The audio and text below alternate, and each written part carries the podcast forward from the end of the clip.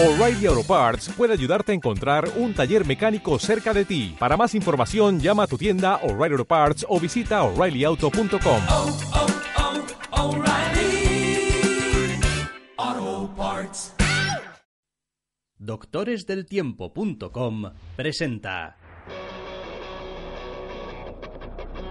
Entre cómics.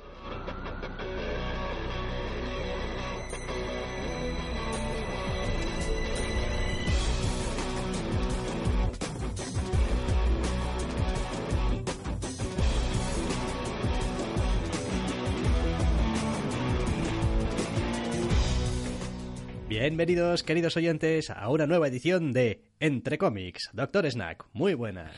Muy buenas. Esta semana, salvo honrosa excepción, el programa se lo reparten a medias entre DC y Marvel, con annuals por un bando y ciertos, no sé, números cero, por llamarlo de alguna manera por otro. Sí, sí, no, esto va a ser gracioso de escucharnos porque con todo el veneno que echamos en su momento de los Rebirth, diciendo, no, es que estos son como números ceros, ¿qué tal? Solo para sacar otro número uno después. Afortunadamente, el veneno es algo que no se acaba en nuestra fábrica. Tenemos mucha, sí. Joder, Has venido, has venido cargado ya esta semana también. he venido cargado. Sobre todo para Marvel, curiosamente. En fin, vale, pues eh, antes de que empecemos aquí a descargar sin que sepáis exactamente por qué y tal y cual, pues vamos a empezar a comentar el primer TVO de esta semana y nos ponemos ya en marcha, subiros al tren del hate o no, o lo que sea que vaya a ser esto, y empezamos hablando de un anual efectivamente de DC Batgirl Annual mm, número uno, creo que tiene un número uno, ¿no? En Sí. portada. Número uno de Hop Larson e Iñaki Miranda en una de las historias, creo, en la primera, Sí, puede ser. en la principal. En la principal y en la segunda tenemos a Vita Ayala y Eleonora Carlini. Un TVO para DC, como hemos dicho, mm, con una portada, creo recordar, bastante explicativa de lo que íbamos a encontrar en la historia principal. Vamos, una aventura de Batgirl y Supergirl. Efectivamente. en este anual de Batgirl, pues que ya en sí mismo es algo desconcertante. Por aquello de compartir tu anual que no. A ver, la combinación esta siempre me ha hecho gracia, pero lo de compartir el anual a veces igual es el sitio apropiado, a veces igual es la cosa más rara del mundo. No tengo ni idea. A mí no me ha molestado en absoluto. No, no, no, simplemente me llama la atención. Es como un anual de Batgirl a medias. Es como también es un anual de Supergirl, en cierta medida, si no cuentas la historia de complemento. No, yo he de reconocer que me ha gustado bastante, a pesar de las muchas tonterías que tiene eh, este anual de Batgirl, esta historia, digamos, eh, principal. Eh, la parte que más le achaco es que a veces parece que las cosas están sucediendo, pues porque hay que seguir avanzando en la historia y entonces pues vas un poco a trompicones y ahora esto y ahora lo otro. Pero es una dinámica bastante graciosa la que hay entre Batgirl y Supergirl. Y no sé, La dinámica mola mucho y es lo mejor del TVO, que tienes los personajes que tienes y que juntos funcionan muy bien, aunque te- casi a veces ni importa en cuál de las encarnaciones siempre y cuando mantengan el núcleo. El asunto está en que la aventurilla es, pues es una aventurilla de estas de anual que, que pues eso, hay que, hay que solventarla en 20 páginas, a veces con más trampas que fortuna y en este caso concreto además eh, es uno de esos anuals que insisten que no, uy, esta aventura continuará en el número 9 de Supergirl y tal y dices tú, acabáramos que estabais haciendo trampa, que estabais aquí haciendo un tallín, un crossover, un llámalo como quieras sin decirme nada. Yo he venido aquí a un anual y lo que estáis haciendo es que, que, quiera leer Supergirl. Y pues así como, como idea general, en plan, Supergirl es un TVO que está bien, léetelo, pues no me importa. Que me compre un anual de Batgirl porque me gusta y me enchufen un, un, un puente, un cebo a otra colección, pues ya tal. Quiero decir, a mí me parece regular y a mi hígado ni te cuento. Sí, es verdad que eso es una trampa muy fea. Yo me imagino probablemente... Bueno, no, probablemente no es así, pero a mí me gustaría imaginarme lo que es así. Es como reunión en las oficinas de DC, está la gente de marketing, la gente de marketing tiene los dos carteles estos así con los caballetes y tal, uno a un lado y otro a otro, Con los dos tapados. sí. Entonces, del primero levanta uno, se ve un símbolo de Superman del pecho, ¿no? El símbolo este tal, y dice, esto es el símbolo de Super. Y levanta el otro y en el otro se ve un símbolo de Batman. Dice, esto es el símbolo de Batman. Bien, veréis, hemos descubierto que Batman vende más que Superman. Así que vamos a utilizar el anual de Batgirl, que vende más que Supergirl, para que la gente pase de Batgirl a Supergirl. Invariablemente, ahí sí. No sé, a ver, No más sé. allá de la tontería. eh, Comedia al margen, ni idea, la verdad, de, de cómo andarán de ventas, pero es una sensación un tanto rara. A ver, entiendo que ahora mismo tienes un Batman Superman, creo, o creo que lo tienes, porque no es algo que siga, y tienes un Super Sons. Entonces tal vez tu capacidad editorial para más colecciones de Bat Super cosa, pues igual es complicado. Pero bueno, yo creo que esto se merece explorar la posibilidad de, de que tengan su propia colección más allá de hacer trampas con un anual. Hombre, en cierto modo el asunto que tiene es que, a ver, yo la Batgirl actual la conozco poco y la Supergirl actual la conozco poco. Quiero decir, para mí la Supergirl del TVO es una Es versión de descafeinada de la serie, mm, o cambiada o alterada, tampoco tiene por qué ser descafeinada, simplemente cambiada, vaya. Y Batgirl, pues, pues por lo que veo, es como una muchacha alegre y... y Sí, ya tal. hemos hablado varias veces del problema de la Bárbara Gordon Y actual. pues eso no acabo de verlo. Es decir, el concepto bat, bat cosa, con alegre y saltarina por ahí, pues No, a mí me encanta. Bien, pero a mí no me cuadra demasiado. Sobre vale que si lo llevas al nuevo. extremo tienes a Batwoman, que no se puede conocer, es más seca que, que- que Batman todavía. Es como, joder, no me jodas. No sé, no sé. Batgirl, eh, con- incluso con distintos personajes detrás de la máscara, siempre ha tenido ese sitio para poder combinar las dos cosas. Incluso cuando era Cassandra Cain la que llevaba la serie y le tocaba ser Batgirl, tenía su sitio para ambas cosas y eso que es un personaje bastante intensito En cualquier caso, y regresando un poquito a lo que es el TVO en sí. en sí mismo. Eh, pues no tiene nada especial, la verdad. No es que puedas decir, no, este es un anual que merece la pena, porque, hombre, pues, pues no, si te van los personajes, pues te vas a encontrar un TVO divertido, con unas ciertas chanzas y tal, situaciones más bien agradables, un TVO que no molesta a nadie, una aventurilla casi casi ligera. El asunto es que igual es precisamente eso lo que es un annual que merece la pena, como annual, y no como ninguna otra cosa.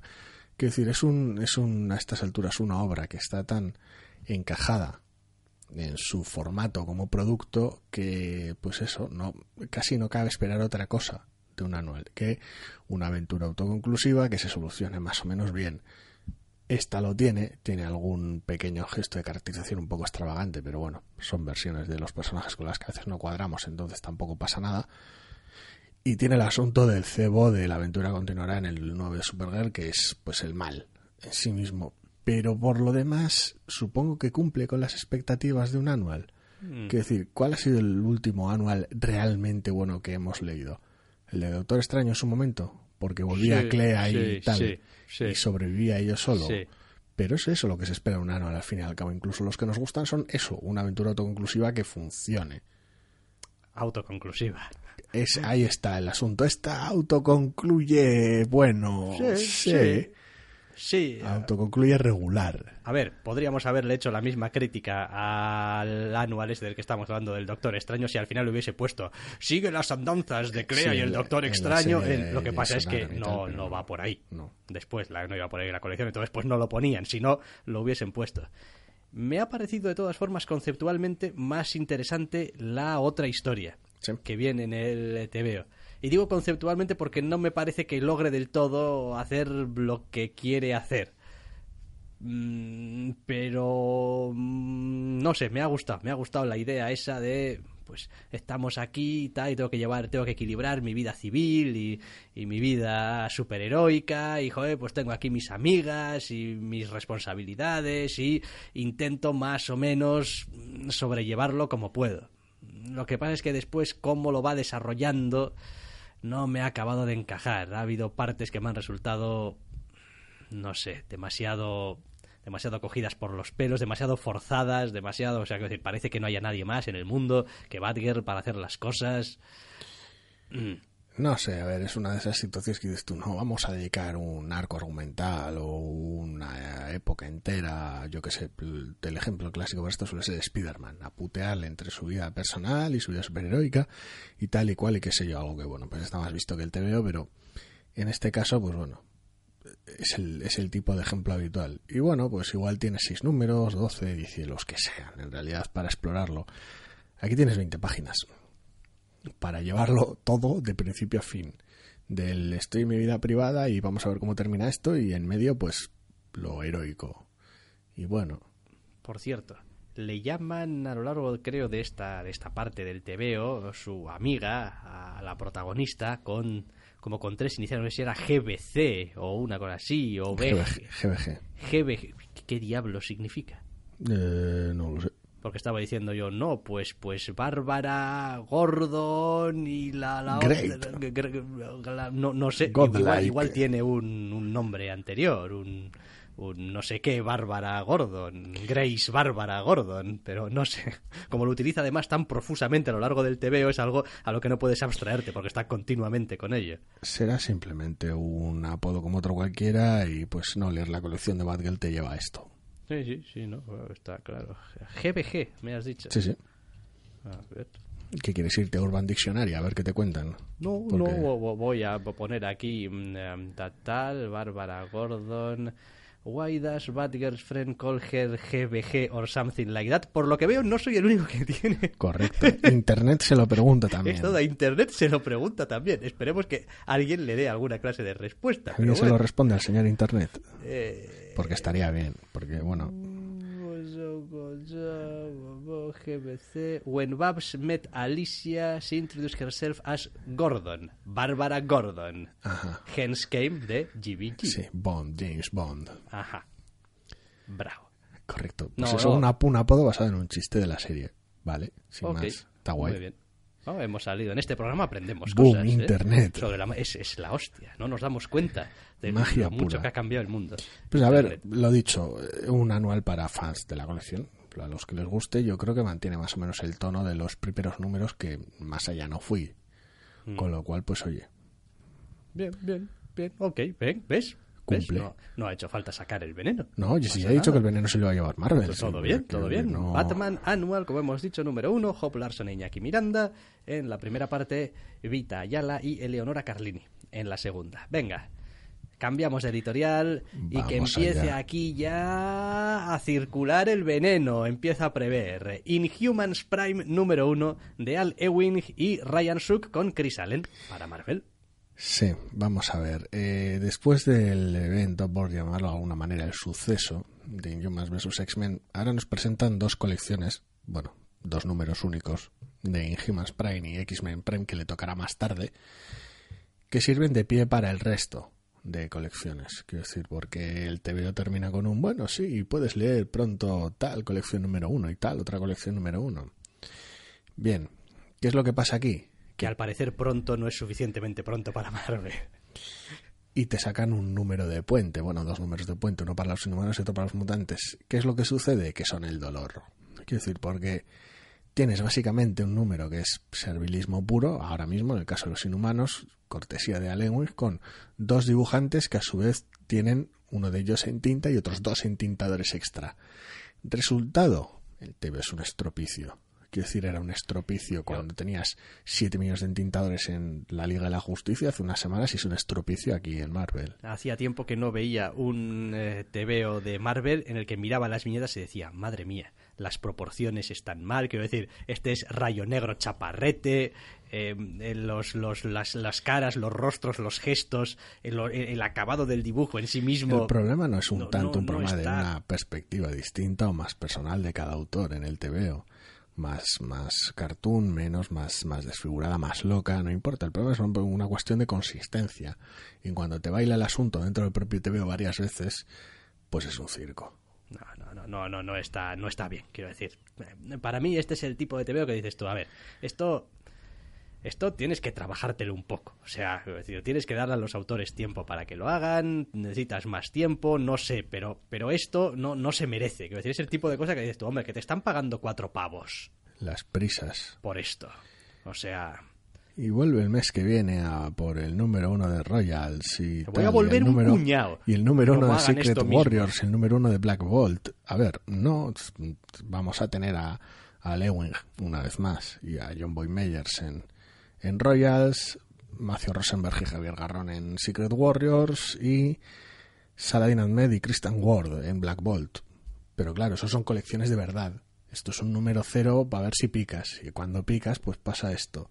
Que tienes un montón de explicaciones y personajes invitados para decirte, la trama inhumana va a ir de esto. Más o menos, depende de lo que quiera cada autor en su colección, o le dejemos. Y algo. Es como si medio TVO intentase solucionar un cliffhanger inexistente del evento y la otra mitad quisiera montar un cliffhanger para el resto de colecciones. Es, es horrible, es demencial y es repugnante. Así en general, si al menos el TVO fuera bonito, pues eso que te llevas, pero lo dicho, al ser inconsistente y notarse que está hecho deprisa, tampoco. Sí, no, y tampoco es que haya aquí, en plan, dices bueno, pues el TVO es, pues eso, eh, utilitarista hasta más no poder, Joder. sirve para lo que sirve, te dices tú, pero bueno, pero al menos hay unas cuantas ideas interesantes aquí, o el guion está más o menos, eh, tiene una cierta chispa, aún, pues tampoco, quiero decir, no, no hay nada en este TVO, ninguna idea que digas, ¡buah! Esto realmente va a mover a los inhumanos en una dirección totalmente súper diferente, y pues bueno, a ver, hacen ver como que no, esto, esto cambia las cosas, pero a efectos prácticos yo no espero que haya mucho cambio en la dinámica de cómo se Pero es que sigue siendo un engaño. decir, si realmente va a pasar algo, va a pasar en tus colecciones, no, no, no aquí. No, claro, bueno, no, pero esto está para darte, para que cuando empiece la colección ya haya ciertos estorbos argumentales que en vez de poner al principio un textito y decir, y los inhumanos decidieron esto y lo otro, pues Pero ya si, está contado si lo aquí. vas a hacer igual. Quiero decir, no, no, no. Es, es como la trampa de siempre, de los reverse. Es como, no, pues esto te libra de ciertas explicaciones en un número uno y no. Luego lo que, lo va a causar es que haya redundancias. Sí, sí, Quiero decir, el epílogo de dos páginas que tiene este TVO, que no recuerdo ahora mismo, así de bueno era. pues tiene una charleta de enlace y lo que viene siendo el cliffhanger de una Ah, página. sí, sí, sí, cierto. Esto te lo vas a comer en el número Sí, uno de hom- Royals. hom- hom- hombre, qué remedio. Porque si no, a ver quién agarra el número uno de Royals y, y- y se entera de nada de lo que está sucediendo sin... sin, No, sin- al margen de que se agarra el número uno de Royals y esto que hemos visto aquí es totalmente ignorado y ya llegará en siguientes números, digo, oye, iros un poquito a la mierda. No parece, a juzgar por la portada, no. Pues ya está. No, no, yo diría que no. No, ¿verdad? Vale, pues perfecto. Pues ya está, fantástico. No, este, este, este te veo, pues, quiero decir, mm, no, no merece la pena. No, Número cero. Ya está. Es como volver el mes que viene a leeros el número de Royals 1 cuando pues, Eso los, es, y los ahorraos, inhumanos y ahorraos cosas esto, y el espacio. Porque, Porque este Inhumans Prime no va a ningún lado, no es bonito, no está especialmente bien escrito, no aporta tampoco Nada. nada, más allá de un Asumo que tenían que- alguna trama que atar por ahí, algún asunto de, oye, terminamos el evento y no hicimos nada con, oye, con Maximus, ¿qué pasa? Con... Es como, ah, bueno, pues habrá que atarlo. Es como, pues... Oye, no vamos a sacar una colección en la que puedan... No, quita, quita, la Es- colección es para otras cosas. Es como si hubieras hecho un epílogo del evento y las últimas dos páginas fueran un cliffhanger que te enlaza a la colección nueva, Sí, básicamente. Sí. sí. Esa es, probablemente la definición, sí, esa es probablemente la mejor definición de lo que es este Inhumans Prime, por mucho Prime que le pongan ahí delante y tal, ni oh. Prime ni hostias, quiero decir. Esto es más bien subprime. Sub, joder, y tanto que subprime. Vamos. Rápido, un TV bueno. Eh, vale, sí, pero eso no lo va a hacer menos raro. Correcto. Vamos a hablar a continuación de un TVO que ha editado Black Mask. Se titula Space Riders Galaxy of Brutality número 1 Título ya tiene, ¿eh? Sí. De Fabian Rangel Jr. y Alexis Zirit. En lo que es básicamente, pues, pues, pues no sé, un... Es que no sé ni cómo definirlo. Vamos a ver, es un TV de ciencia ficción chifladísimo en el cual los Space Raiders le van por ahí partiendo la cara a los malos. Los Space Raiders son una serie de, de grotescos y bizarros héroes del espacio. Es algunas referencias a quien no haya leído el TVO le van a sonar un poquito a chino, pero es como si cogieras un TVO de Dreadstar, que ya de por sí solían ser bastante raros, y te lo enchufases en ácido. Quiero decir, es, es, es aventuras súper locas en el espacio con ciencia ficción chifladísima, personajes al puto límite y misticismo extravagante.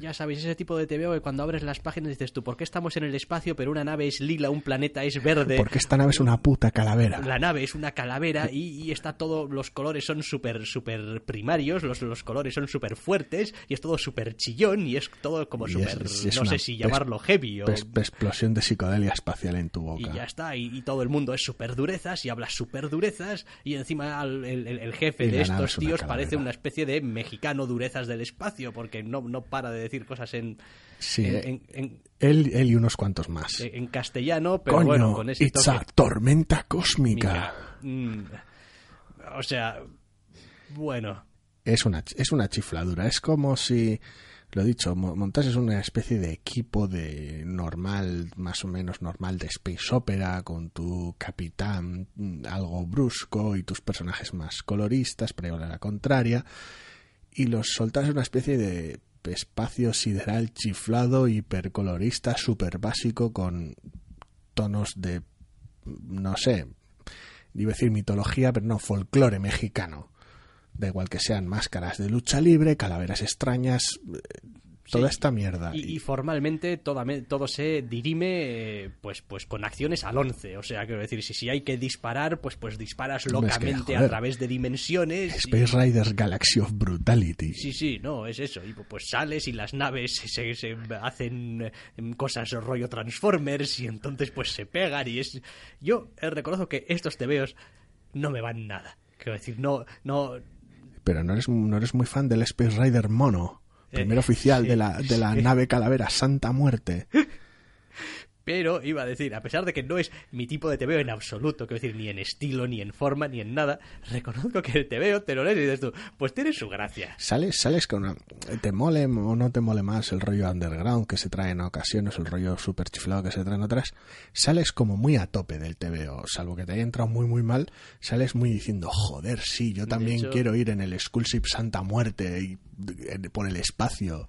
De hecho, yo el terminé el amo. TVO bastante más contento de lo que lo empecé, porque lo empecé y dije, ay Dios, Ay, madre, qué raro ¿por qué me todo". estáis haciendo esto? En serio, Sí. voy a acabar pasando las páginas prácticamente sin leer los bocadillos y a ver si se acaba. Pe- Pero no, empiezas a leerlo y dices tú, vale, por alguna razón funciona, quiero decir, está, están bien engrasadas las, eh, las partes. Eh, quiero decir, hasta el cliffhanger, que es, que es, en fin. De manual. de manual, pues funciona. Es como sí, es que en este TVO hay ciertas cosas que son así como muy, muy de manual. O sea, tiene que pasar, y tiene que pasar así. Me gusta algunos de los detalles en particular, los, los efectos marranos que tiene el TVO aquí y allá, de TVO muy sobao, papel sucio, mm, arrugas en tu TVO y tal, eh, son, son espectaculares. Es como en plan, Sí, sí. Te, te veo que has sobado mucho, papel amarillento, da igual que sea todo, todo digital, no importa, tienes el efecto porque es ese tipo de obra. Es ese TVO raro que, que te comprabas por ahí cuando ibas de vacaciones no sabiendo muy bien de qué iba la cosa y tenía unas aventuras de puta madre que te hacían explotar la cabeza. Te iba a Ese decir, rollo. ¿eh? Me, ha recor- me hizo recordar, según lo estaba diciendo, jo, me recuerda, aunque no sabría poner un, ningún ejemplo concreto a... Es eso, cuando era chaval y me encontraba con unos TV así como súper grotescos, con un dibujo así como súper a ratos eh, eh, grotesco y súper, Sí. pero al mismo tiempo colorista y tal cual, que yo no entendía. Yo leía aquello y no entendía, no sabía lo que estaba pasando y Es decía, como, va, cuando sea mayor ya entenderé puta esto madre, porque, pero- porque esto tiene pinta de que, joder, esto, esto mola, esto... Sí, porque no es, no es un rollo, no es, no es tanto rollo, o no transmite tanto ese rollo 2000 AD, pero bueno, sí, podría, no sé, compararlo con Dandar es un poco raro, pero ese rollo, ese rollo de TVO, de TVO muy, muy loco, muy al límite, haciendo sus propias cosas y con esa estética, a veces también con el, propio engaño, entre comillas, del papel sucio, de, de TVO, es decir, de usar y tirar es feo, pero de TVO de consumo casi frenético, en su propio ritmo y en la propia lectura, del lector que acompaña a los Space Riders en esta puta aventura súper chiflada. A mí me ha encantado precisamente por eso, porque es un TVO hecho, hecho con las putas tripas, ¿sabes? No hay realmente un no aquí, una cosa súper, que esto requiere un esfuerzo del copón, ¿eh? pero no es una cosa súper intelectual, profunda, que quiera llevarte, no, no, este TVO te golpea en la cara y ya está. Y si te entra bien, guay, y si no, pues y si no, pues ponte no a la fila ti, que te golpea está. otra vez. Pero, pero es eso, es un, es un que enseguida se le, o se le coge cariño o sales corriendo.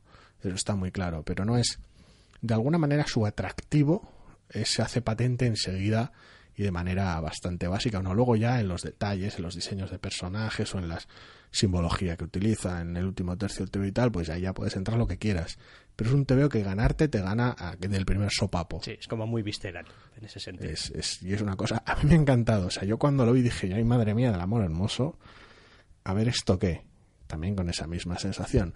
Pero luego al momento dije yo, joder, sí, Skullship Santa Muerte, una puta calavera en el espacio. Sí, es que ha habido cosas y a ratos me ganaba el TVO a un a, una costa mía. Es como, no, no, no quiero que me guste. Que decir, esta mierda no es mi mierda, no, no me- pero, pero lo ibas leyendo y decías tú, joder, es que esto realmente, es decir, hace falta a veces ser de un cínico que tumba para que no te lo estés pasando bien leyendo ciertas cosas en este TVO. Es como, no, pero este no es mi rollo porque es súper exagerado y, es todo súper Al poco de bruto. empezar tiene un flashback para explicar cosas. ¿Qué me estás contando? Pero, pero, no sé, leído desde una cierta honradez, pues, pues, pues entras, entras y dices tú, no, no, joder, hostia, santa muerta. O sea, ¿qué me estás contando? eh? brutalidad, tío. Esto tiene que gustar. A mí, me- a mí me ha encantado. Es como no, no sabía muy bien dónde me estaba metiendo y a mí me ha encantado este rollo. Es como Bien, no hay, bien. no, no tengo un TVO así ahora mismo, que es, todavía lo hace más, más atractivo. No, no tengo un TVO de estos tan, tan primario, no básico, que eso es otra cosa distinta, tan primario que llevarme a la boca.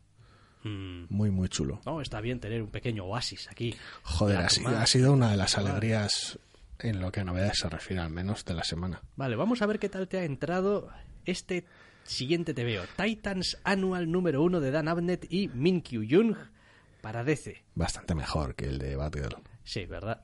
Sí, a mí también. Eh, me da un poquito de pena, de todas formas, este TVO, porque me parece que juega con una idea que podría haber dado bastante juego y la comprime en este TVO y ya está.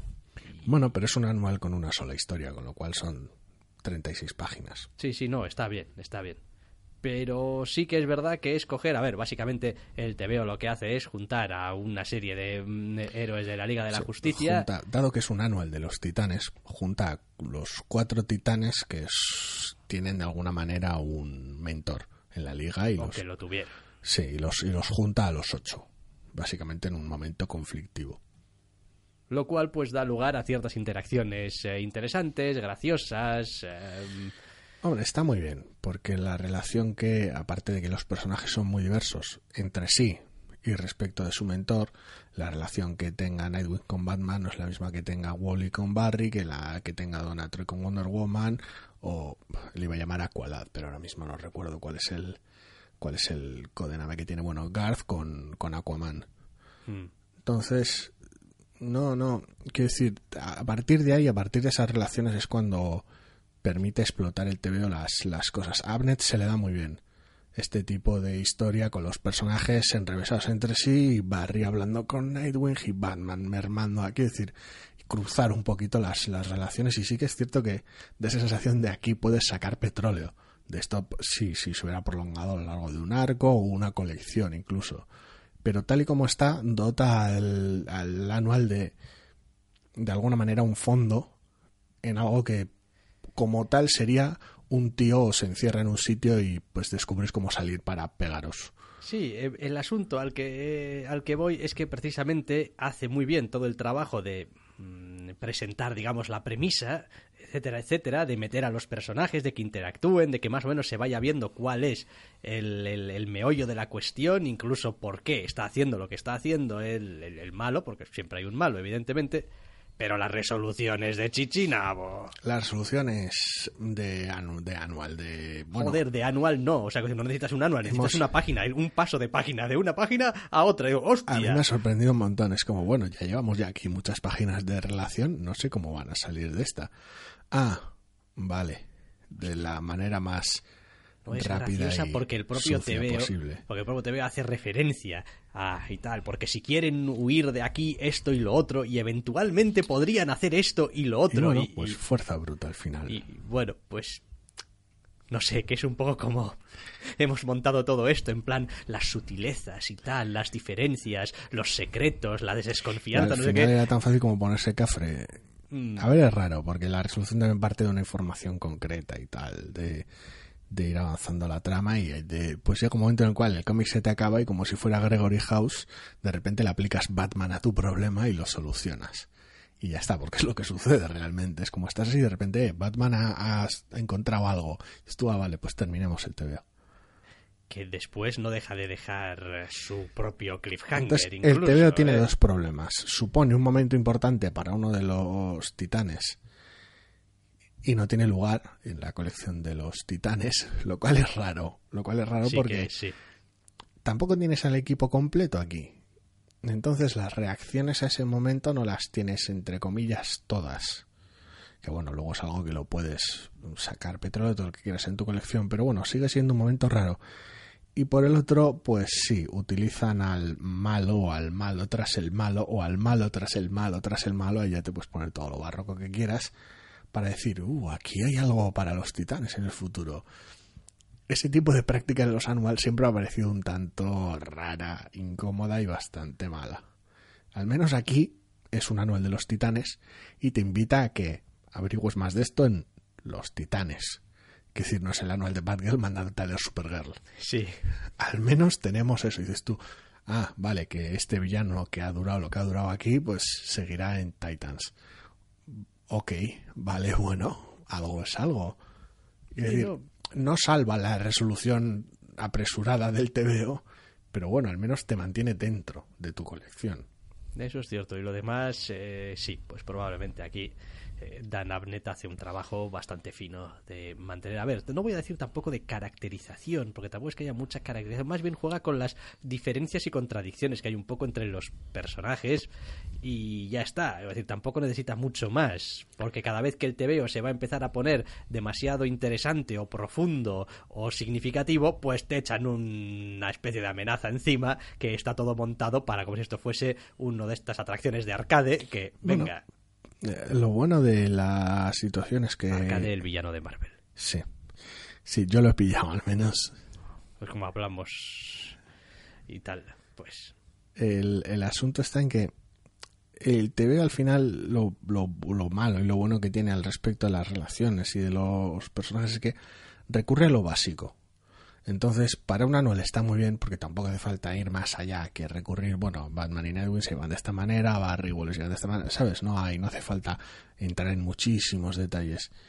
Y al mismo tiempo sirve para que cualquiera que se acerque al TVO, conociendo solo a la mitad de los personajes, o mucho menos a unos que a otros, o lo que sea, se lo puede leer y no pasa nada. Quiero decir, uno puede llegar aquí sin tener ni idea de titanes, porque pues sale la liga, a ver qué. Me compro todo lo que tenga Barry Allen en portada o algún otro tipo de problema que tenga cada uno en su cabeza como yo, pues dirá, pues igual no tengo ni puta idea de Donna Troy o qué movidas, o no solo leer Wonder Woman, o no sé qué mierda se trae Aquaman ahora mismo. Pero bueno, como los, las relaciones básicas se perciben muy fácil, el TVO se lee muy bien. sí, sí, tampoco vamos a decir mucho más porque al final pues es una historia entre comillas autoconclusiva y pues Se explica bastante ella sola. No requiere descifrado, es lo bueno. Y aún así se les apaña para tener contenido. Sí, tampoco he guardado ningún recuerdo bueno ni malo, vamos, nada significativo respecto al, al dibujo, digamos, al arte, que le solemos llamar a veces, pues bien, está correcto, sin ninguna cosa rara.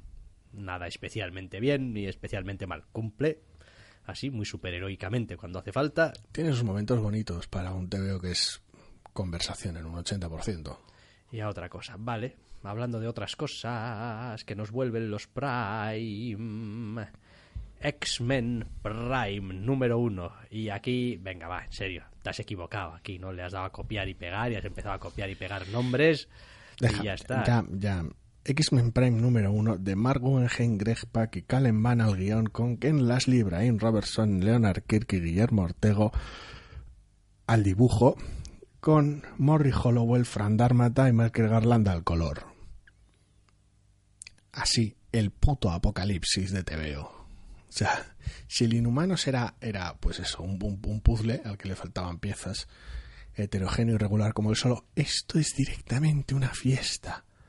Pero una fiesta en la cual básicamente consiste en que le cuenten al lector, si está despistado y no está leyendo X-Men hasta ahora porque estaban dando bastante grima, de qué va lo X-Men. Lo X-Men ahora mismo es esto. Y utilizan a Kitty Pryde para hacer de proxy del lector, la pasean por lo X-Men, porque la mansión está ahora aquí en el limbo, y los X-Men esto, y los jóvenes que trajimos del pasado esto otro.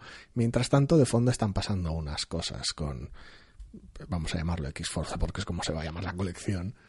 Y uh, wow, y ya está, aquí tienes tu Wikipedia de, de lo mutante. Es horrible, no es un TV, es una explicación. No quiero leer este, te veo. Afortunadamente no tienes que leer este TVO, porque no es, no es este TVO, no es una colección. Lo único que importa de este TVO realmente es el final. ¿Y qué obsesión tienen con Kitty Pride? A veces hay algunos, en serio, yo creo que hay algunos autores que están como obsesionados con que Kitty Pride tiene que volver a los X-Men y es como... mm, Kitty vale, Pryde te vale, servía muy bien, porque no ha estado en los X-Men todo este tiempo, porque Guardianes de la Galaxia y cosas. Y por el otro lado, es de alguna manera uno de los personajes más versátiles en ese aspecto. Quiero decir, lo usó, la usó Whedon en su momento, al principio de su etapa, porque era una especie como de retorno a una juventud que ya de juventud tenía nada y cero, y ese conflicto con Emma durante toda la colección. Y aquí vuelve a ser lo mismo, con algunos comentarios curiosos como ver a, pues eso, que Jean Grey y que Scott Summers sean más jóvenes que ella, porque Hmm. viajes en el tiempo y tal. Es una vez más un personaje muy bien recibido para hacer ese tipo de cosas porque es un personaje muy, muy, muy, de alguna manera muy cercano con los lectores. Sobre Pero todo la brasa que mete... el problema es que el todo está mal TVO, hecho, quiero decir, porque es posiblemente un personaje que da igual que TVO de X-Men hayas leído y en qué época que Kitty Pryde estaría más o menos ahí y más o menos molando. Aunque tu TVO fuera solo Excalibur, no importa también. Entonces, de alguna manera sirve y su bueno, su estancia en los Guardianes ha permitido que de alguna manera venga de nuevas a todo esto. Pero no es más, pero todo ello no es más que una trampa para que él, para que sirva de proxy del lector y Tormenta le vaya contando cómo van las cosas. Pues los mutantes ahora son esto y esto otro y esto es lo que hay. Y hace falta que vuelvas porque lo mutante está mal después del evento mal que hicimos. Vaya, como siempre. Pero nada, de- de- en realidad nada de lo que pasa en el TV importa, salvo el- puede que la última página. Sí, bueno, yo no digo que no importe o que no vaya a tener impacto, pero si yo fuese el Que, editor, bueno, esto no había pasado. O este sea, TVO, no, es- no- no, bueno, no. el TVO no había pasado y ese final, esa idea de que me, que me imagino, ¿eh? A no sé quién sería de los muchos guionistas que tiene este jodido TVO, quien tuvo la brillante idea. Pero si yo soy el editor y me viene alguien ahí, ¡Eureka! Mira, he pensado que esto y lo otro. O sea, iba a tener toda mi cara de, si crees que te voy a probar esto, estás ¿No, no te ha gustado la idea? no me ha gustado nada. Me ha parecido... A ver, no es que no me guste la idea. Por la idea en el vacío puede estar más o menos bien. Pero es algo totalmente increíble. Es decir, es algo que no se puede creer que suceda. Bueno, a ver, es, es de alguna manera visibilizar, entre comillas, ese retorno a lo heroico que una vez más se marcó Whedon eh, como arranque su colección. Luego su colección iba de lo que iba. Pero su número uno tenía eso, tenía, bueno, vamos a dejar de tanto uniforme negro y tanta hostia, vamos a ser héroes, vamos a ir allí, vamos a interactuar con los cuatro fantásticos. En plan, uh, heroísmo, normal, nada de pajerismo mutante y tal. Que luego, lo dicho, te iba de lo que iba. Pajerismo mutante. Pajerismo mutante, muy bien hecho, A mí me adoro, encanta esa adoro etapa, esa ¿eh? etapa, pero iba de lo que iba, era una cosa endogámica, que bueno, tal vez es como tienen que ser los temas de mutantes, yo no tengo problemas. Hay pocas cosas que me resulten más ridículas que los mutantes metiéndose el, el pie donde no deben. Pero bueno, el caso es que esta idea parece ser similar, este final de, de TVO, por llamarlo TVO, parece ser ese tipo de cosas, ese, uh, los mutantes ahora otra vez algo heroico. Ojo, puede que la colección que toque, no sé cuál será, eh, haga referencia a esto que vemos en el final de este TVO. Sí. Eh, por poner un símil que no es comparable ni es el mismo caso, pero bueno, por tener un poquito eh, el ejemplo de algo que pasaba al principio de una colección y que después eh, tú decías, "Pff, esto no tiene mucha pinta de que se va a sostener, y la propia colección hacía referencia a ello, estoy pensando, por ejemplo, en su momento cuando Asgard eh, estaba en la Tierra sobre Sí, Broxton. Broxton, Oklahoma y tal y cual, que uno miraba y decía, a ver, no hay manera de que los Estados Unidos o Naciones Unidas o quien sea te vaya a permitir esto mucho tiempo porque, joder, estás aquí sobre Broxton, Oklahoma. y la colección hacía referencia a ello Es y lo imposible que integraba. esto no tenga consecuencias. Eso es. No, y Entonces, esto bueno, tendrá consecuencias. El TVO promete, coming soon, siguiente mes, tal y cual y qué sé yo, tres colecciones, que son X-Men Gold, que parece un equipo más o menos normal de los mutantes más o menos habituales, que será donde posiblemente toques el tema este de la mansión. Ajá, nunca he estado especialmente interesado en los tebeos normales, entre comillas, de los X-Men. Bueno, Así que, bueno. mm, Sí, sí, no, que me da. No. No, no, es que ya no es mi rollo, ¿eh? El que, mutante. que el, que el tema, que, el, que, el- que los no, pero dime, igual en X-Men Blue, igual me, me en X-Men Blue tienes a los chavales. Buah. Que igual prefieres seguir leyendo Champions o, o con- o volver a leer Champions o lo que sea y dejarte de esto, pero bueno, habrá que ver qué tal. No me llama nada. Y la otra trama la tienes en Arma X. La otra trama la tengo en Arma que tiene una pinta de que quiero salir corriendo en dirección La portada ya sabes quién la dibuja. Porque Él, el inefable, el maligno, ¿Sí? aquel que no puede ser mencionado. ¿Sí? Hombre, Sí, ah, joder, pues debo de estar un poco. A ver, es verdad que no miré ¿eh? Eh, cuando me leí el TVO. Y viene tan en pequeñito las tres portadas eh, juntas que. eso es trampa porque se ve hasta la firma, pero vamos. Ya, ya, ya, ya, ya. Pero no, no, pues no me parece especialmente. eh, eh, Está llena de bocas abiertas, dientes. No, no es, no es sí, Liefeld, pero sí, bueno. pero, pero no, no, no tiene sus gestos habituales, sus, sus redondas Sí, formas. no, no porque Lady Death Strike no está con la boca abierta y, y porn face. Sí, vale, bueno. Es difícil, eso es más difícil de identificarlo. Sí, sí, sí, sí, yo lo entiendo. El asunto está así, que, pues, que se han hecho aquí un TVO de, en comité, básicamente, entre, entre una docena de personas, para atar cabos, para decirle al lector que, bueno, pues la mansión está aquí, hay que hacer algo, y con el equipo hay que hacer esta otra cosa. Y los chavales que han hecho, los chavales han dicho que se van de parranda. Al final es un atar cabos para nada, porque luego cual- cada una de sus colecciones va a tener sus explicaciones en su colección, con lo cual esto es una mamarrachada. Así de sencillo. Bueno, vale, mira, tenía Mal, mis dudas de si realmente parranda iba a ser una palabra aceptada, pero parece ser que sí. Diversión animada, en especial que consiste en recorrer distintos lugares donde se bebe o se baila. Bueno, ya, Bueno. ya veremos hasta qué punto bailan o beben. O un grupo de personas que salen de noche tocando o cantando para divertirse. Hombre, eso estaría bien. New X-Men el musical. sí. Pero es lo que, a ver, es, es lo que han hecho. Quiero decir, separar un poquito ese, ese grumo mutante que tenían montado que no saben muy bien qué hacer con ello y que las colecciones tengan personalidad propia. Si son TVOs buenos o no, pues habrá que esperar a que salgan porque este no es más que un apaño. Y de los malos. Buah, estoy alucinando. Según la Wikipedia, las parrandas son una danza tradicional de la región de Murcia. Mola. Me quedo loco. Mola. Eso pasa por dejarte tener Wikipedia a mano.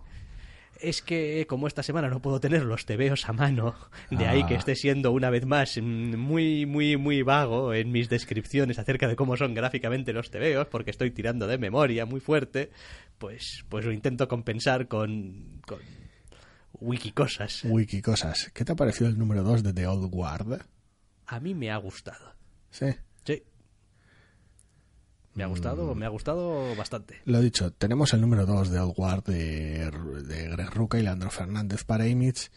Y. A ver, está bien hecho, ¿eh? Y su rollo paramilitar del primer número se conserva, es interesante. Pero son explicaciones, todo el TVO. Mm, En captions, mm, todo el TVO. mm. Quiero decir, a ver, que entiendo por qué lo hace. Y para estar hecho así está bien hecho. Pero. Me la suda, me ha gustado. Quiero pero, decir, ya está, ver, fin de mi tiene- alegato. Y tiene, tiene momentos guays, momentos, momentos bellos. Fin de mi alegato. Es decir, sí que sí, claro que sí, está hasta el culo de captions, de cajas de texto. Está, es- y vamos, son explicaciones. está aberradamente De, hasta bueno, y esto es hasta la, hasta la página, hasta la mitad del TVO, hasta la página 11-12, Sí. es, bueno, esto, es- esto que... Es todo largar, todo largar, todo largar, todo largar, todo largar. Porque yo tal y Sí. cual, y entonces Sí. conocí... Sí, sí, ha- ha- hay maneras más elegantes de hacerlo, eso no te lo voy a discutir yo. Pero me da el- igual porque me ha gustado. El final del TVO es predecible. En general. Sí, sí, en general sí. No se está moviendo por las partes, por, por los lados argumentales más sorprendentes. Eh, De hecho, el final es una de las cosas que me pareció que estaba... Al que le sorprende el final de este TVO, que, que- me explique por qué. Está... El, el final, lo que es propiamente el final de esta, está, es especialmente... Joder, es, es con poca maña. Es como, joder, Greg.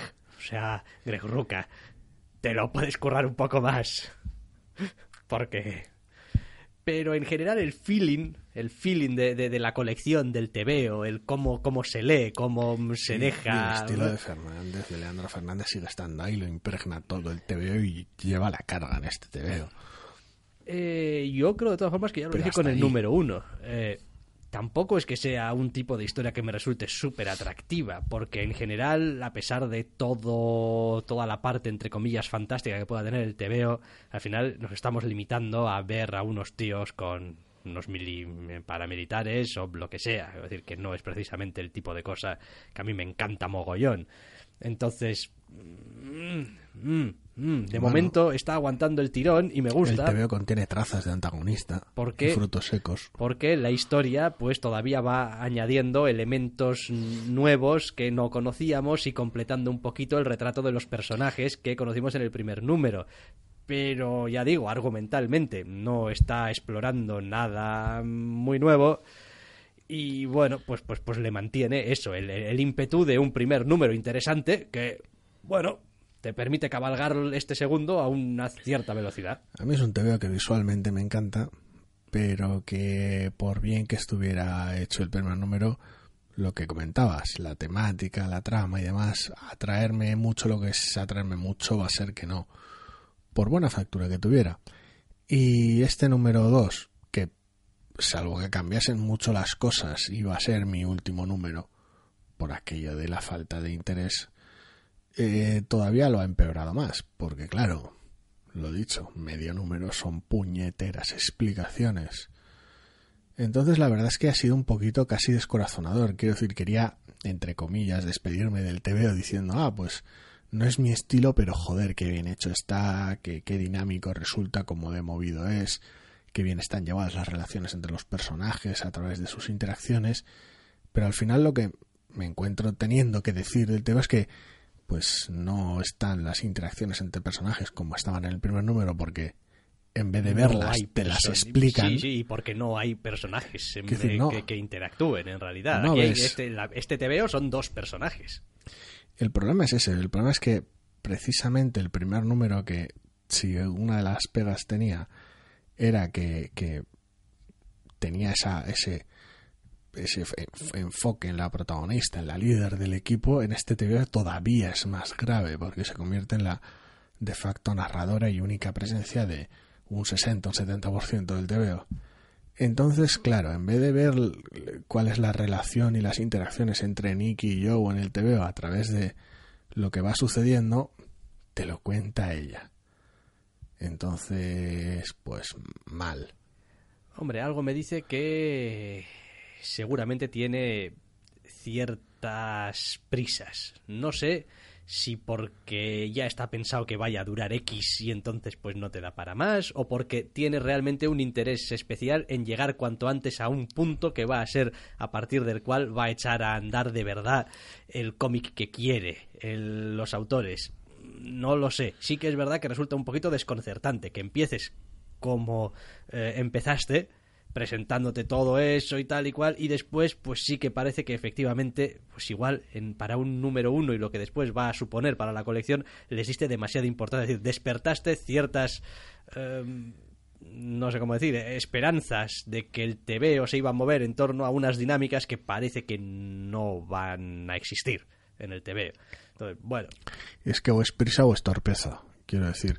Y es una pena porque la, mayor parte de- del principio de este TVO, que es un, pues es un relato histórico en, en general, tiene una identidad visual tan potente y una serie de iconos y épocas tan fáciles de reconocer que es algo que podrías haber montado como un montaje silencioso en el primer número y pasar de ciertas escenas al estatus actual de los personajes, que el TV este lo hace pero en menor medida.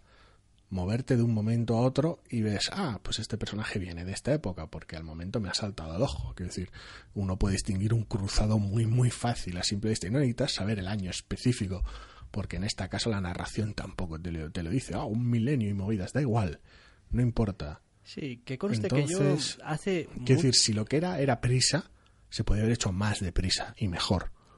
Que conste que yo hace mucho tiempo, de todas formas, que tengo mis eh, dudas acerca de los arranques argumentales de las colecciones. Porque desde el momento en el que tenemos un sistema de previews, en el que con tres meses de antelación ya tienes una sinopsis de lo que va a ser el TVO. Quiero decir, el típico TVO, por ejemplo, en el que yo qué sé.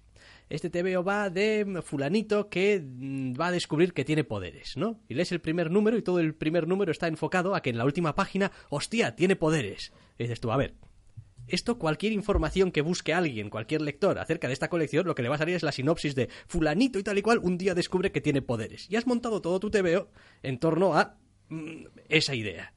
Eh, el lector que lee tu colección y que compra ese TVO ya sabe que ese fulano va a tener TV, va a tener Salvo poderes. que lo coja al azar de la estantería por los autores. Entonces, ¿qué haces? No, bueno, pues tú tienes que hacer tu TVO y olvídate de lo que sabe o no sabe la gente y ya está. Pero normalmente esa estructura siempre acaba simplemente favoreciendo el cliffhanger. Sí, a ver, el- Con lo cual es como, ¿qué me estás lo haciendo? Y- importante no es tanto la página 22, por llamar de alguna manera, la página 24, la que sea, como las otras 20 del TVO. Que si, si las otras 20 han servido para conocer a fulanito, su entorno, las personas que le rodean y por qué es interesante o por qué puedes tener cierta anticipación una vez que descubra que tiene poderes en este ejemplo en cuestión, pues bienvenido sea si el TVO está bien hecho en esas otras 19 páginas, pero sobre el cliffhanger, pues bueno, entra dentro de lo razonable. Ya, claro, sí, salvo Sigue que... Salvo siendo que de- esclavo sal- de una estructura Sí, que... Salvo que después de haber visto cómo es su vida escolar y sus amigos y tal y cual o cualquier otra mierda, al final descubrimos que tiene poderes y a partir de ese momento en el principio del número 2 se monta en la nave espacial de su padre y se va y no vuelve Y a ver a todos va de otra y tú- y el TVO va de otra cosa y tú, pero qué coño me has contado. haber empezado por, por el número 2. Entonces yo creo que en cierto modo a estos dos primeros números de The Old Guard, de, de Guard, no, de Old Guard, sí, eh, les pasa un poquito eso. Es como, te cuenta unas cuantas cosas Y el TVO puede que empiece en el cuarto número. y el TVO puede que empiece en el cuarto o en el TVO o en, o en el tercero o en realidad ir de otra cosa para la cual lo que me has contado, hombre, está bien como contexto, pero, pero igual tampoco tenías ninguna necesidad real de dedicar tanto, tanto, tanto. No sé, no sé, a mí ya te digo, el primero me gustó, está en general bien hecho precisamente por eso, porque daba, las, daba ciertas cosas por sabidas, sobre todo cuando estás manejando unos clichés y unos tropos más sobaos que la mierda. No hace falta ponerte a explicar nada, joder, pues inmortales, pues tira pa'lante. No, no necesito ahora que me expliques 78 reglas distintas, ni gilipolleces, ni dónde viene cada uno. Ya habrá tiempo para ese tipo de, ese tipo de cosas. Las maneras, el armamento, el- las relaciones, los comentarios, las batallitas, ¿te acuerdas? Esto va a acabar igual que en Praga. Y de repente ya tienes ahí una noción, un, un chascarrillo, un comentario. No, necesitas medio tebeo de explicación histórica. No, no lo necesitas y no, no es bienvenido. Bueno, a ver, tiene una buena excusa para hacerlo, pero sigue siendo una excusa. Sí, no hay. Cuando no tienes razones, lo que tienes son pretextos, pues hombre, mal vamos. No, hombre, a ver, que, que- que está bien, que está claro que alguna clase de exposición requería esa situación. Eso es bastante innegable.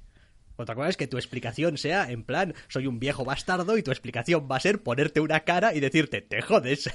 Pero, realmente, pero realmente, a ver, realmente cuando, cuando buena parte del segundo número va de tener a alguien nuevo, el cual te va a hacer preguntas, en serio, que, que es otra trampa en sí misma, en serio necesitas llenar toda la primera mitad del TVO de relato histórico cuando vas a tener un personaje nuevo al cual le vas a poder contar esas cosas. Bueno, alucino. es- sí. Que decir, es, es el horror Bueno, el horror y el terror. Bueno, es posible, es posible que el TVO tenga sus fallas y es posible que tenga sus eh, mm, unas, unas críticas más que fundadas que puedes hacerle al TVO. El dibujo es una A mí maravilla. me ha gustado y entonces pues me callo a ese respecto. El dibujo como, es una pues, maravilla. La sí. estructura es pesadillesca. Pero bueno, Bueno, pesadillesca. joder. Pues es transparente, es utilitarista. Ya está pesadillesca, joder. Tampoco. Es que es muy, es totalmente transparente y es solo utilitarista. La combinación de ambas Bueno, pero está bien contado. Está, está bien contado gracias al dibujante. Sí. bueno, está bien No contado. gracias al guionista. Que es el que ha montado esa, esa. Bueno, como no nos vamos a poner de acuerdo en esto. Iba a decir porquería, pero es que es lo que hay. No, no, dilo, dilo. Si este es un programa libre. Es que tela. Por cierto, la semana que viene no vienes. Las estás, you are fired. Pero es eso, es que es como, no, pues voy a llenar la primera. Eh, Leandro, ¿qué te parece? La primera mitad del tema me vas a dibujar un montón de uniformes de Pokémon y tal. Pues voy a llenar de, de relato histórico, voy a llenar de captions. Luego, la segunda mitad, cuando introduzcamos al personaje nuevo y empieza a hacer preguntas y a cuestionarse por qué las cosas, eh, vamos a responder una mierda de preguntas y solo vamos a mostrar lo, lo, lo badass que es la protagonista. Y luego terminamos con lo que se ve venir todo el mundo y así ya podemos enlazar con el tercer número. Yo a eso, vale, que he hecho ahora un hombre de paja monstruoso y una parodia enorme, lo llamo estructura pesadillesca, al menos esta semana. Ajá, bien, no, menos mal que al menos te has dado cuenta. Esto es un hombre de paja monstruoso y no, digo, porque normalmente soy yo el que suele, al que que suelen hay. acusar Pero de que menudo hombre de paja has hecho. Digo, pero a que cuando lo has dicho te lo creías de verdad. No, no, y es lo que hay. Quiero decir, lo he, lo he, lo he caricaturizado. Pero el TV consiste principalmente en eso. Y es lo triste.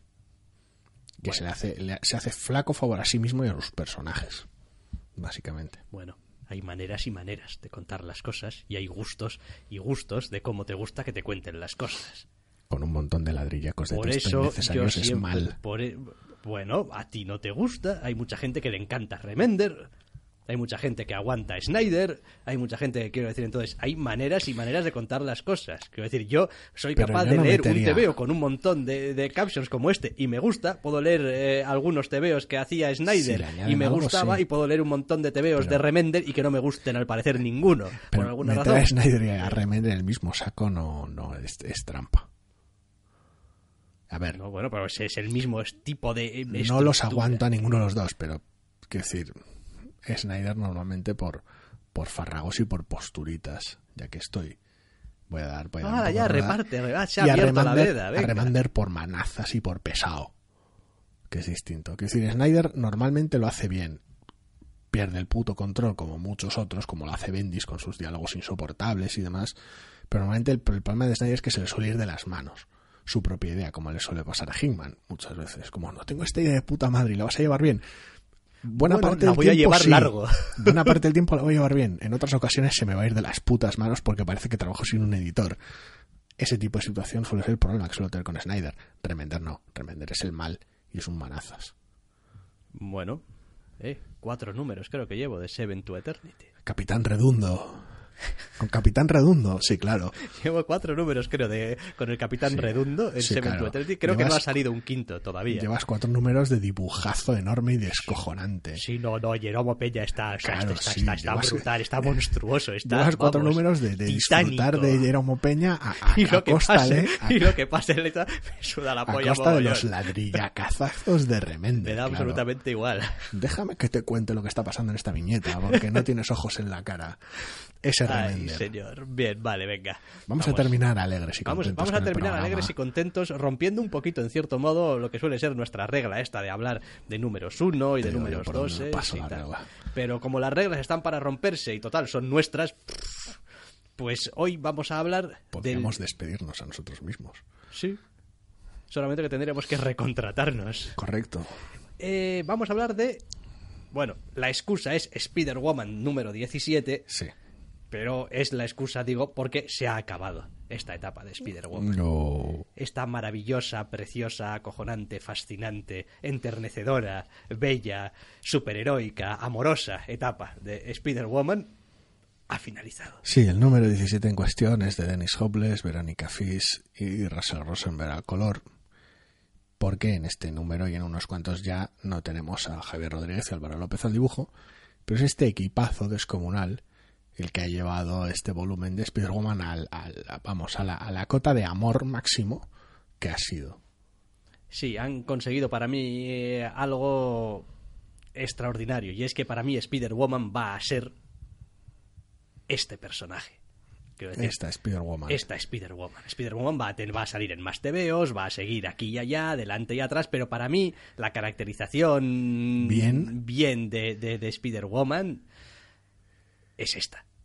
O sea, quiero decir, eh, a ver, No la de en no- New Avengers. A ver, no, no, no la buena en el sentido de decir, la que a mí me gusta, la que, Sí. la que, la que, la que resuena conmigo, la que eh, me parece que es un- una caracterización con la que puedo sentirme identificado y puedo sentirme mm, cómodo, es esta. Es la de esta especie de mujer insufrible, cabezota, eh, amiga de sus amigos, enemiga de sus amigos también. También, Eh, también bastante a menudo, sí. que, que, que hace lo que quiere, que quiere hacer el bien, pero ah, lucha con todo, nada parece que le sale bien, Y etc. qué, Y, su pu- y qué entorno. puta gente. Y su entorno. También, Me, importante. me encanta que, el- que este número empiece con una fiesta una vez más. Sí, claro, como al principio. Ya sabes, es, es lo que hay. Es verdad también que no han sido solamente estos 17 números de Spider-Woman, porque venía de un volumen anterior, Sí. eh, con un principio además de estos de los de golpearle a Marvel y al editor que le correspondiera en la cabeza con un martillo, porque Spider-Woman número uno te plantan un jodido crossover con Spider-Verse en aquel momento, que era el crossover, cinco números con Greg Land, que dices tú, pero qué mierda es esta que está pasando aquí. Lo bonito, ¿sabes qué era? Lo bonito era que se me había olvidado, que empezó así. y de repente en un número 6 o en un número 5, no recuerdo exactamente qué número de aquella colección, había un cambio totalmente radical. Quiero decir, seguía, creo que Dennis Hopeless estaba desde el principio, el pobre, quiero decir, Sí. supongo que tuvo que tragar con los cuatro números aquellos de Spider-Verse para poder hacer después eh, esta etapa. Y entraba Javier Rodríguez, entraba Álvaro López y de repente la colección cambiaba totalmente de enfoque, cambiaba totalmente de, de- de aspecto, cambiaba totalmente de, de- de- de- de sentimiento, de dinámica, de energía que, que transmitía. Y aunque reconozco que a mí me gustó desde el principio, a mí me empezaron a ganar conforme fue avanzando la colección. Con esta renumeración. Pues no lo sé, a la altura de cuando el embarazo. Cuando ya empezó a tener historias totalmente alocadas y Javier Rodríguez empezó Es- a írsele la olla mogollón haciendo unos números, pero vamos. Supongo que es una etapa en dos, en dos fases, por decirlo de alguna manera. Eh, coger el testigo de aquel crossover insufrible y arrancar con una identidad nueva, un eh, rediseño del personaje de cortesía de Crisanca, si no recuerdo mal, y demás, requería cierta mesura, tal vez. Hablar de aquel te veo como mesurado es un poquito caérseme la cara vergüenza, pero dentro de lo que cabe era un TVO a nivel de calle, detectivesco, oscuro y tal, pero primordialmente superheroico, que traía secundarios queribles a la colección y de alguna manera daba sus pasos poco a poco. Después, con el asunto del embarazo y demás y la renumeración, pues Javier Rodríguez de alguna manera se soltó y se marcó unos numeracos en el espacio y demás que son pues de abrazarlo muy fuerte en general. Quiero decir, no es como si los números previos no fueran alucinantes. El tratamiento del color en aquel retorno con los ataques y demás, las calles, la oscuridad, la lu- las luces de la noche y tal, una maravilla. Pero aquello ya fue, fue una, una chifladura. Y pues eso, eh, que el testigo de alguna manera lo recogiera Verónica Fris, de la cual hemos hablado bien ya 70 millones de veces, de alguna manera fue, fue clavar el aspecto final que ha tenido toda esta doble, entre comillas, etapa de Spider-Woman. Aún diré más. Creo, si no recuerdo mal, que entre medias hubo algún número que lo dibujó Natacha Bustos también. Creo recordar que sí. No sé si fue un anual o un número suelto. Sí, a ver, no he metido la lista entera Sí, de y probablemente ha habido también, colaboradores. efectivamente, algún- Javier se coloreó a sí mismo, etcétera, etcétera. No estaba siempre Russell Rosenberg. Sí, a ver, alguien me ha tenido que dejar fuera a la fuerza, siempre por, por pura torpeza, pero vamos. Sí, pero bueno, el, el- el grueso de los equipos creativos que han llevado Sí. el peso de esta colección han sido, han sido estos. Y no, la verdad es que... buah, Es un amor me, de ha, me ha tocado el, el corazoncito. Es, es ese tipo de etapa que de tú, jo, me ha tocado el corazoncito. Qué es, bien. es como que qué, qué- qué bien hecha está, qué, qué interes- interesante, no, qué emocionante ha sido. Yo la palabra que utilizaría es emocionante. Leer este TVO Sí, todos los meses todo y seguir cómo avanzaba, no ya solamente argumentalmente, sino las relaciones entre los personajes, el, el- Todo el último arco. eh, o sea, es decir, pues esto, esto ha sido, es decir, lo han, lo han clavado, la hostia. O sea, lo han clavado. Sí, y luego este número 17 termina como termina y termina como debe. Sí, sí, sí. Pues claro. eh, es, pues sí, eso es un hasta luego, es un final, es un pues hasta aquí. Hemos llegado, esto es lo que teníamos que contarte. Y tú a lo tuyo, con los tuyos, mientras pues el universo Marvel está de fiesta en tu tejado. Sí. Y listo del bote. Y no, o sea. Mm, a ver, ha habido grandes eh, etapas en los últimos años de personajes en Marvel. Los ha habido y hemos hablado de muchísimas de esas etapas que nos han encantado, que nos han gustado mucho y tal. Pero. Sí, con me- algunas de ellas hemos dado la brasa hasta lo sí, indecible. pero, pero me cuesta encontrar algún personaje, alguna colección que para mí haya tenido más corazón que este Spider-Woman del que vamos a hablar. No, sí, a ver, eso es cierto porque eh, otras etapas que, a las que les hemos cogido mucho cariño, el atractivo era distinto. Da igual que fuera eh, cierto cierta cariño por las distintas etapas de Young Avengers o por, por Hawkeye, con la cual dimos la brasa al indecible o A mí Viuda Negra me encantó, la etapa que dibujaba Phil Noto. Phil Noto. Quiero decir, pero el atractivo era distinto. Cada una de ellas tenía su propia personalidad y eran obras que estaban muy bien, pero su punto fuerte no era el corazón, que es el punto fuerte de esta serie. Sí, sí, no, esta, esta serie tiene, tiene momentos que te enternecen, que te... te- que te al- a mí, al menos, vaya, vete a saber. Eres un blando. Soy un blando y lo que tú quieras, pero me da igual. Quiero decir, yo no creo que este, este te veo si lo estás leyendo eh, mes a mes, si estás, si has estado siguiendo la colección, te has quedado porque, Es- porque es- te llegan porque los personajes. sí. Hostia, no ya, porque no, es que mira cómo Las Javier Rodríguez hace estas virguerías con la composición de páginas, que, Que también, evidentemente, pero al final cuando determinas el, el tebeo, lo que te queda, a mí lo que me quedaba era la sensación, era el, el sentimiento, es decir, joder, estoy, estoy leyendo algo que, que es un tebeo de superhéroes, pero, pero, pero me llega cada jodido número que estoy leyendo. Y, y ha habido, eso es, etapas buenísimas. Cuando leíamos eh, Ojo de Halcón, cada número era una puta fiesta. Pero una puta fiesta en otros sentidos. Quiero decir, aquí era una colección un poco más, más no, no sé cómo decirlo. A mí a ratos me, me resultaba un poco más eh, humorística, un poco más patética, un, un poco más simplemente era el, el concepto tan bien llevado, ¿no? De, de lo que quería hacer la colección con cómo lo hacía y tal y cual. Yo cuando leo esto, quiero decir, veo, veo gente enfadada, me imagino en mi cabeza gente enfadada, gente contenta, gente que se besa, gente que se pelea, quiero decir, gente con las emociones a flor de piel. Sí, este va directo a la patata, sin pasar por la cabeza. Es un TV muy, muy bien hecho. Quiero decir, al margen de la trama, los personajes y cómo lo mueva, no es precisamente un TVO que no tenga una, vamos, un, un trabajo impresionante y esté pensado, pensado mil veces y llevado y ejecutado a la maravilla. Pero sí que es cierto es que es un TVO muy emocional en ese aspecto. Entonces, si te llega, que sería lo más normal, pues fantástico. Independientemente del cariño que le tengas al personaje protagonista, en realidad. Anteriormente a esta colección, claro. Y si no, pues no. Pero no hay, no es una cuestión de joder, me llegó un montón, pero no me gusta como dibuja Javier Rodríguez o Verónica Fis o el tratamiento del color de Russell Rosenberg o cualquier otra noción. Si te llega realmente el resto de cosas que a mí personalmente me han encantado, aunque no te gusten, no te va a importar tanto, porque el poder del TV está en otro lado. Sí, no, es, es esos temas que dices tú. Esto es una historia en su conjunto muy bien contada.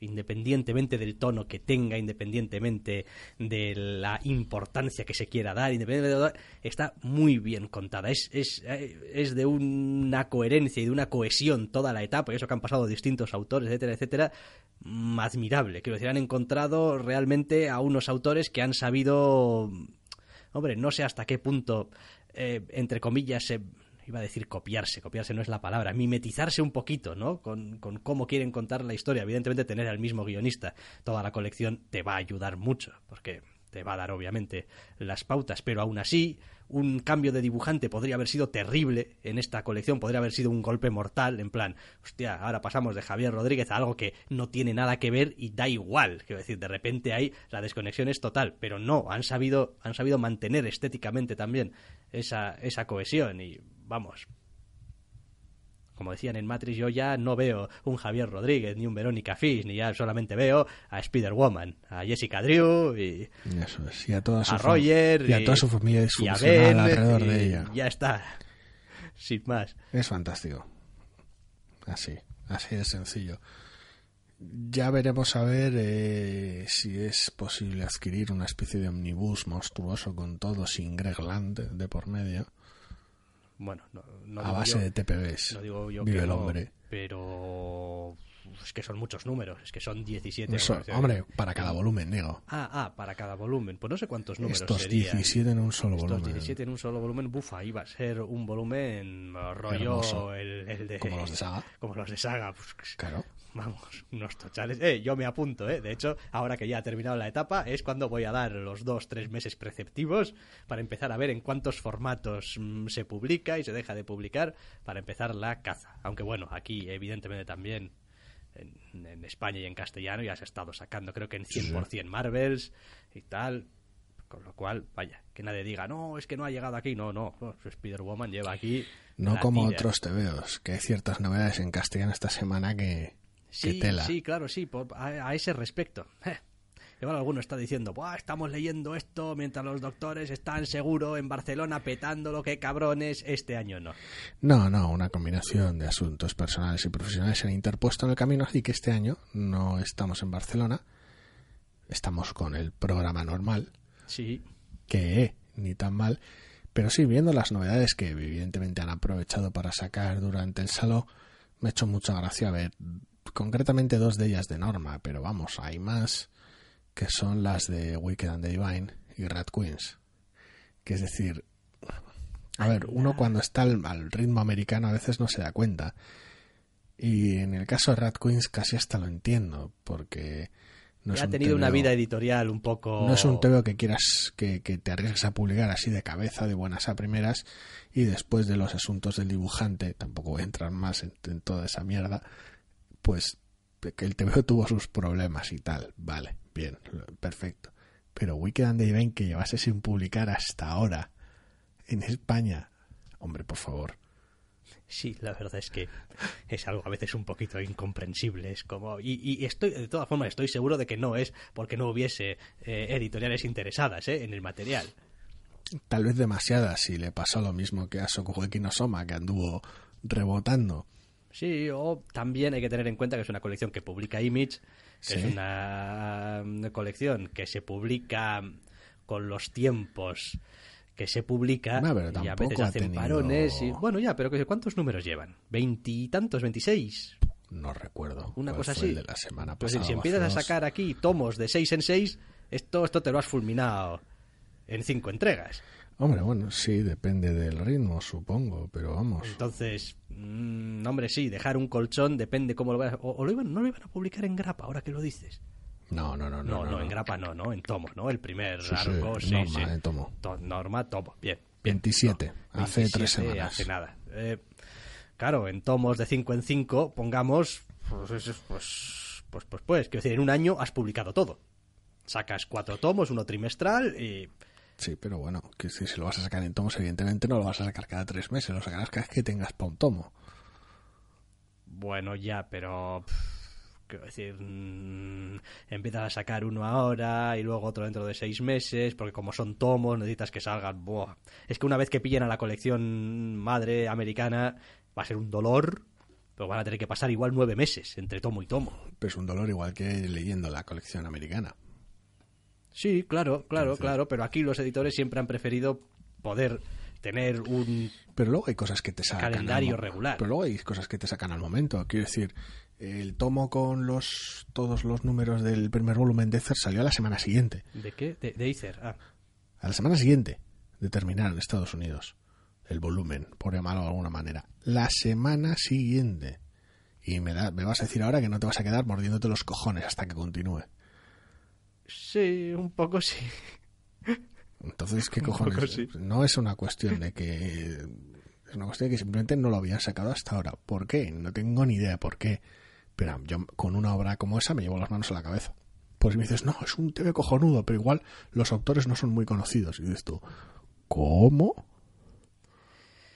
Sí, no sé cuál será la razón ahí exactamente, pero en cierto modo, a ver, es- independientemente, y no es de- el único, ¿eh? independientemente de cuáles sean las razones que llevan a ello, lo cierto es que al final el que sufre es el público, Sí, eh, y no es el único. Hace, es el lector, vaya. hace no mucho vi en Zona Negativa que hicieron un listado de...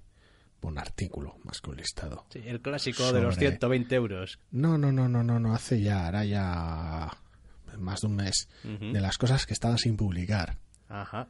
en España. Vi la lista y me horroricé. Porque pues eso, ahora mismo, a ver, recuerdo Weekend de Divine y de Rat Quest porque los acabo de ver publicados por fin. Pero la lista era terrorífica. Empezabas a ver TVOs de los cuales hemos babeado en este programa y dices tú, pero esto no está publicado todavía. es verdad que lo iban no actualizando está además de vez en cuando, ese artículo. Ah. Y es como, ¡ay Dios! Y yo me llevo las manos a la cabeza. Pero bueno, a ver, entiendo que el mercado es el que es y es complicado.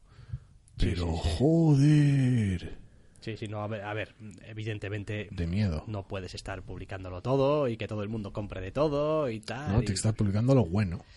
Sí. ¿Qué es lo bueno? Pues lo que yo te diga ya está. Deberías mm, montar tu propia Lo editorial. bueno- claramente, claramente, claramente. sí.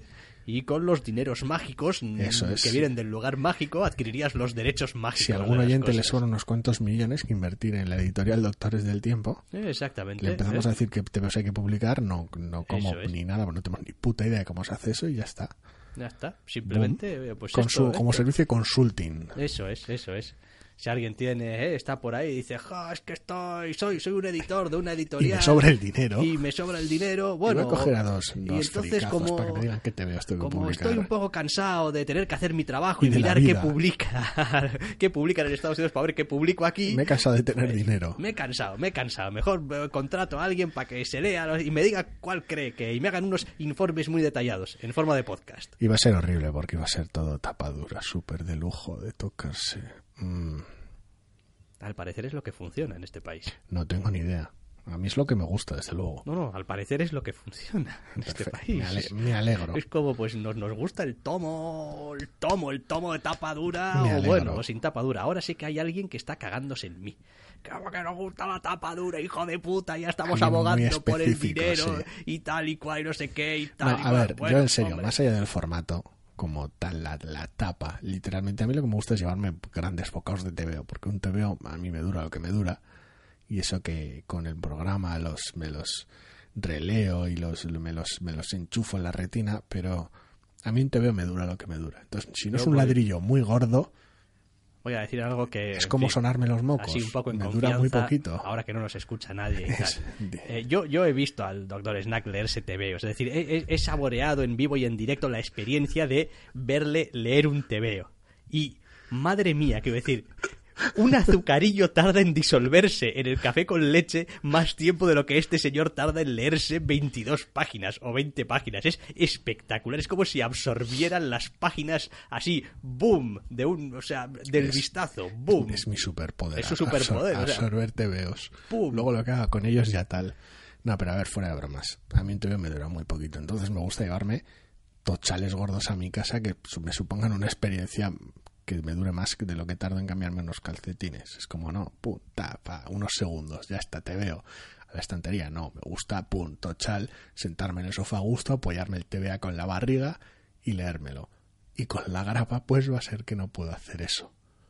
No. Es así sencillo. Que luego, pues ese tipo de tochos les viene mejor un lomo más bien gordo, duro, para que no se hagan mierda. Pues vale, y que eso cuesta dinero. Pues también.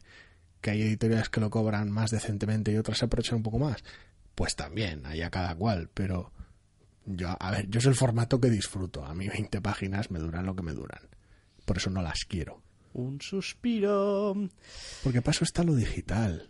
Ya, yo reconozco de todas formas que desde que hacemos el programa, hombre, no desde el principio al principio, desde hace un par de años empiezo a tener un poco el síndrome de, joder, soy un jodido coleccionista. Quiero decir, compro lo que ya, ya sé que me gusta porque ya me lo he leído y En lo es- ya- digital, en digital y ahora lo estás comprando en físico. O sea, quiero decir, el 95% de lo que compro es que igual pasa un año y ni lo toco, porque es como, ah, ah, ah, esto, este, ha sacado, han sacado ya el tomo de no sé qué, y cojo y. Y tengo que tenerlo porque me encanta. porque me encanta. Lo y quiero en tomo. es- eso es, porque para poder lo sentarme quiero- en el sofá a gusto. Con... Efectivamente, y porque, porque tengo gran aprecio por esta, por esta colección y pues la quiero tener y me parece además que bien por los autores y tal. No y- quiero nada de Comixology ni mierdas. Dámelo físico ahí. Pero- Pero claro, Pero tiene esa cosa que después, en fin, tu experiencia lectora acaba embarullada en el semana a semana, que está muy bien, ¿eh? que, es, que es un ritmo también muy frenético y que, que te mantiene un poquito activo y tal y cual, pero pero, es otro rollo. pero la de TVOs nuevos que conoces por culpa de o gracias a. Sí, sí, no, eso está clarísimo, vaya. Está volviendo mi vida por lo demás totalmente anodina, mucho más entretenida y a veces si no, horrible. Si no, un- tú no vas a la tienda y te compras un tomo de, de Space Riders Galaxy of Brutality. Ni por el forro. Pues ya está. Ni por el forro. Entonces todo el bien. Entonces, eh, pues, excusa podcast, haces es- excusa podcast y tal, y pum, vamos a mm, probar esto y ya está. Es, te, te engañas a ti mismo. Correcto. Y listo del bote. A veces hay que engañarse un poco. a uno Un poco mismo. sí, un poco sano. Bueno, pues vamos a dejar aquí, yo creo, ya el programa de esta semana. Hasta aquí las novedades que teníamos. Y las novedades y, y las el desvarío. y el desvarío. Y pues si algunos estáis por ahí, por los Barcelonas, pues a disfrutarlo y a pasarlo bien. Eso es. Y yo qué sé, pues que veáis y escuchéis muchas charlas de esas que habrá. si- Suele ser lo más ¿sabes? interesante. Ya Y- personalmente las charlas y las exposiciones. Exposiciones, sí. Ay, Así ay. que Venga, va. disfrutar de nuestra parte los que estéis por ahí. Eso es. eh. Y por lo demás, para todos, yo creo que va a ir bien, ¿no? La semana que viene tendremos programa. Debería, Sí, sí. si todo va bien, la semana que viene todavía. Lo digo porque ya empieza Huele a a oler un vacaciones poco ya el aire. vacaciones, a Semana Santa, etcétera, etcétera. Y, hostia, aquí ya empezar a prometer cosas es. Yo creo que sí, salvo, Jugársela. salvo desastre, la semana que viene habrá programa. Pues ya está, salvo desastre. La semana que viene habrá programa, así que hasta la semana que viene. Hasta la semana que viene.